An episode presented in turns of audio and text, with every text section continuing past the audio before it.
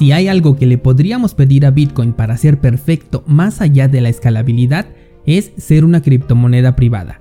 Esto no es algo difícil de implementar, aunque probablemente tendríamos que sacrificar alguna característica como la transparencia. Llevar a consenso este radical cambio de transparencia por privacidad es algo que probablemente nos lleve años resolver o quizás nunca veamos. Por eso, una de las pocas criptomonedas que realmente son útiles y cumplen su propósito es Monero, una criptomoneda que desde el principio basó su existencia en la privacidad y por ello hoy se juega su lugar dentro de los exchanges centralizados. Yo soy Daniel Vargas, fundador de cursosbitcoin.com y hoy te voy a platicar de la criptomoneda líder en temas de privacidad. Esto es Bitcoin en español. Comenzamos.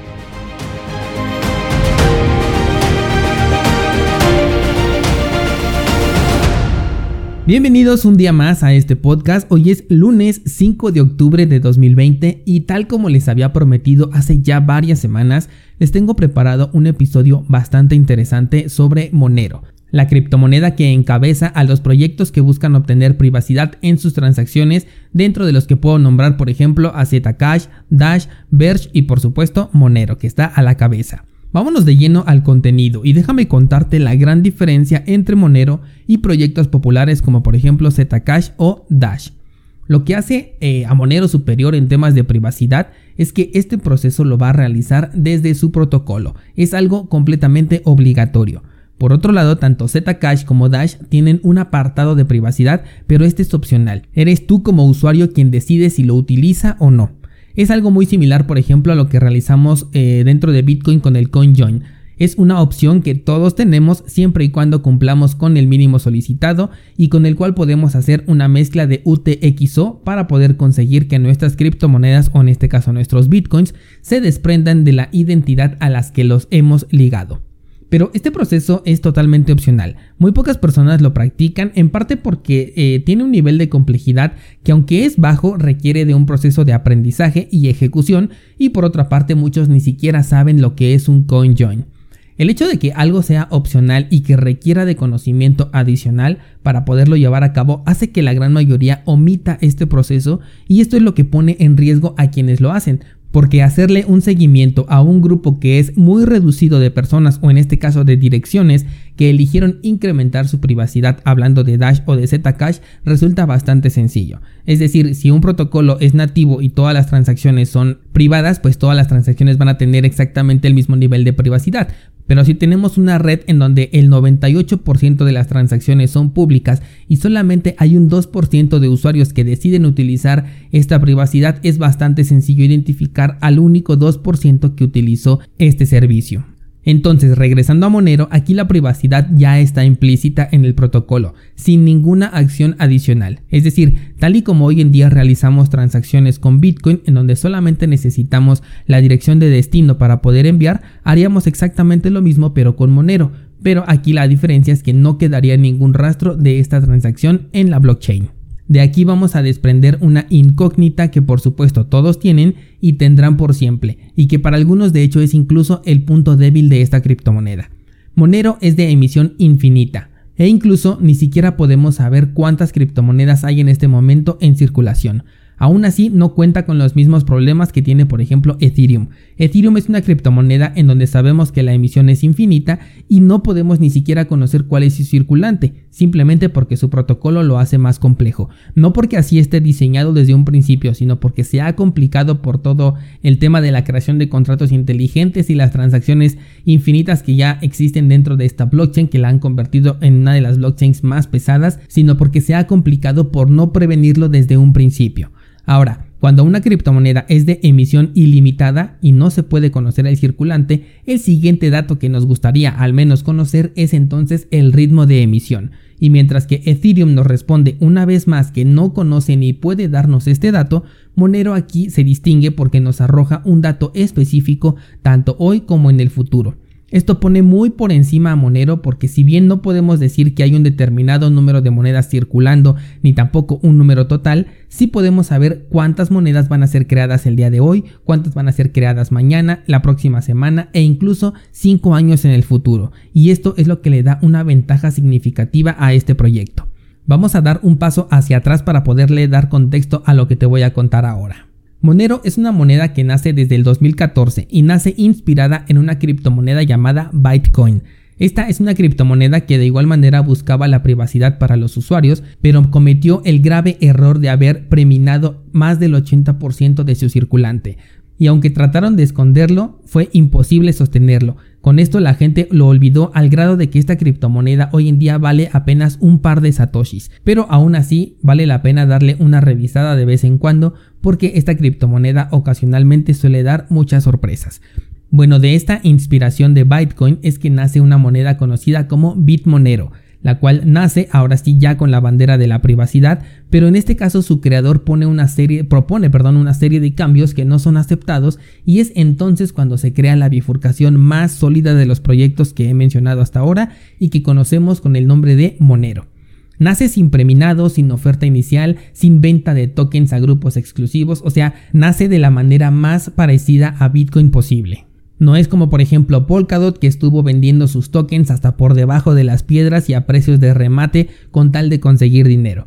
Monero además es una criptomoneda proof of work o prueba de trabajo como le conocemos en español. Esto significa que necesitamos esfuerzo de cómputo para poder crear nuevas criptomonedas, pero esto no puede hacerse a través de ASICs porque su algoritmo es cambiante, así que solamente se podría hacer con tarjetas de video o desde tu computadora.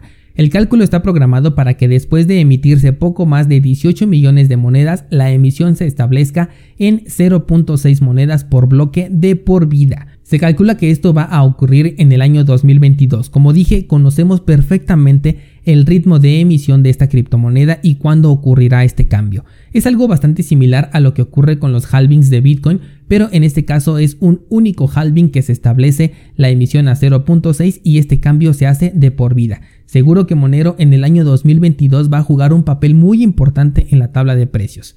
Entonces, ahora que conocemos los aspectos fundamentales de Monero, es momento de pasar a lo más importante que es cómo consigue esta moneda su privacidad. Bueno, para esto Monero tiene tres características principales. La primera de ellas es eliminar el monto transferido.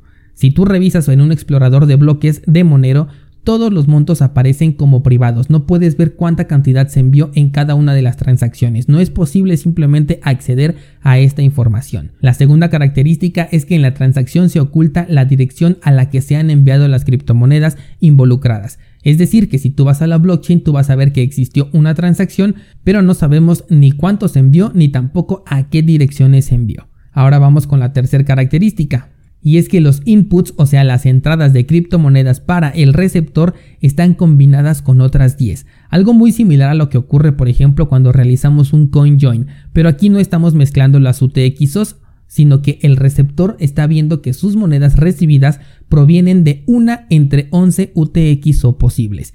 Esto quiere decir que una de esas UTXO o direcciones no gastadas es eh, la que te corresponde, es tuya, pero las otras 10 son completamente falsas. Si te estás perdiendo con esto de las UTXO que estoy explicando, sugiero que le des una checada al curso Mixers de Bitcoin, ahí lo explico todo con detalle, cursosbitcoin.com diagonal mix, ¿vale? Bueno, entonces con estos tres elementos incrustados en el protocolo de Monero, o sea que suceden siempre de manera obligatoria, cuando tú realizas una transacción es que tú puedes conseguir una privacidad alta incluso si las criptomonedas vienen de un exchange centralizado.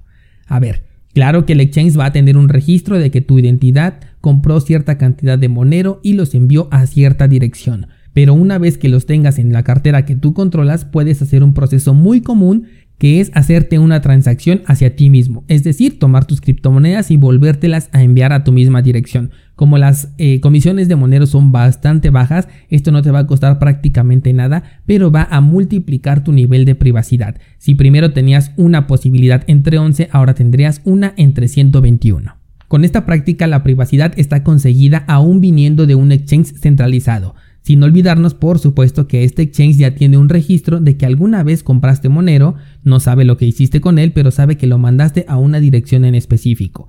Ahora, la privacidad de Monero no va a depender enteramente de la pura moneda, sino también de la actividad del usuario, tal como todo. No podemos decir que Monero es 100% privado porque si mañana Bitso o Coinbase aceptaran Monero y tú mandas esta criptomoneda a esas carteras, pues perderías el 100% de esta característica de privacidad simplemente por tenerlo dentro de estos exchanges. Cuando se trabaja con Monero hay varios niveles de seguridad que tienes que tomar en cuenta. por ejemplo la dirección IP. Si no cuidas tu dirección IP, esta podría ser asociada a tu ubicación y con eso es más fácil que te localicen. Ya si le agregamos la variable de utilizar bitcoins, o sea, de cambiar tus bitcoins por Monero para poder ganar privacidad, entonces tendrás que considerar los rangos de tiempo en los que estás realizando intercambios, así como los montos de bitcoin que estás enviando y recibiendo cuando utilizas Monero solamente para ganar privacidad en tus bitcoins, porque esta es una práctica común.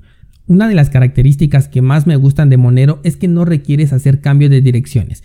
En Bitcoin y prácticamente en cualquier otra criptomoneda siempre te he sugerido que utilices una dirección distinta cada vez que quieras recibir criptomonedas. Con Ethereum y los tokens ERC20 esto no se puede hacer porque ellos funcionan como si fuera una cuenta única, pero en el caso de Monero no tenemos que preocuparnos por esto en ningún momento, porque como la dirección no se refleja directamente en la blockchain, entonces, aquí la única persona que conoce la dirección es aquella que te está enviando a ti Monero. Y eso ahorita te voy a hablar de las subdirecciones. Si consideras que la persona eh, que te está enviando a ti criptomonedas pone en riesgo tu identidad, simplemente podrías utilizar otra dirección, porque por supuesto que las carteras permiten crear el número de direcciones que tú quieras. Esto es algo ilimitado.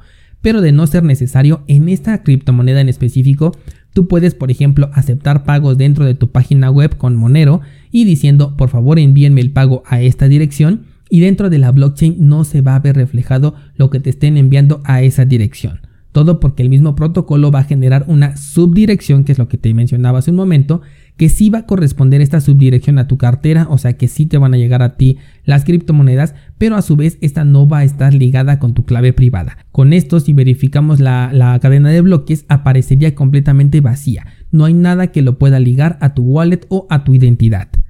Una enorme diferencia, por ejemplo, si hablamos de Bitcoin, en donde aquí todo queda registrado. Pero ojo, no quiere decir que sea mejor o peor que Bitcoin. Simplemente que Bitcoin busca ser transparente con todo lo que ocurre dentro de su red.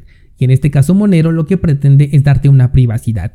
Por eso al principio del podcast yo te decía que no es que Bitcoin no pueda ser privado, sino que para poder llegar a esa privacidad de la forma en la que ahorita conocemos es necesario perder algunas características, como en este caso la transparencia para poder ganar privacidad. Porque, por ejemplo, si mostramos los montos de las transacciones, algo que de hecho antes sí permitía hacer Monero, es posible que se puedan rastrear las transacciones hasta un punto en donde alguien cometa un error y se pierda esta privacidad, obviamente por culpa del usuario. Lo mismo sería si dejan ver las direcciones. Es por eso que Monero soluciona este problema ocultando tanto los montos como las direcciones de criptomonedas. Además las comisiones en Monero son bastante bajas. Muchos de los procesos que se hacen aquí como eso de los envíos a ti mismo son bastante cómodos no te vas a gastar una gran cantidad por hacer esta transacción y lo que sí vas a conseguir es multiplicar tu privacidad. Por ejemplo, si lo haces tres veces, te puede costar tan solo unos centavos de dólar y vas a multiplicar tu privacidad al grado de que el riesgo es de uno entre más de mil posibilidades. Monero no está buscando problemas en otro lado, no viene a solucionar el problema de Bitcoin de no ser privado y recalco esto porque hoy en día muchas criptomonedas le están buscando solamente problemas a las soluciones en lugar de resolver verdaderos problemas que ya existen. En este exitoso caso de Monero ya se logró solucionar el problema que realmente ya tenemos, en ningún momento busca sustituir a Bitcoin, por el contrario te ayuda en tu camino a la verdadera descentralización. Tampoco es un experimento que tenemos que esperar varios años para poder ver si realmente funciona, porque hoy en día ya es funcional la tecnología de Monero, ya obtenemos resultados inmediatos y por supuesto, como en todo, en algún punto podría violarse esta privacidad, pero por ahora esto parece bastante remoto. Utilizar Monero es todo un arte cuando se requiere ganar privacidad en Bitcoin. Esto es algo que te voy a enseñar en el nuevo curso de cómo utilizar Bitcoin de manera descentralizada. Este lo comenzamos el viernes pasado. Si estás interesado en dar un paso enorme en tu camino a la descentralización, te sugiero entrar a cursosbitcoin.com diagonal bitcoin porque este curso me lo han pedido bastante y voy a explicarte cómo utilizar cada una de las herramientas de privacidad, ya sea para poder comprar, vender, intercambiar o gastar, incluyendo el paso por esta criptomoneda anónima de Monero. Y pues hasta aquí el episodio de hoy descentralizado. Ahora conoces un poco más de por qué esta criptomoneda está en mi top 3 de criptos favoritas y es sobre todo porque al igual que Bitcoin ya cumplió con ese objetivo y está completamente demostrada su efectividad. No hay que esperar en el tiempo para ver los resultados. Espero por supuesto tus comentarios al respecto y a ti te espero mañana aquí mismo con más noticias del mundo de las criptomonedas.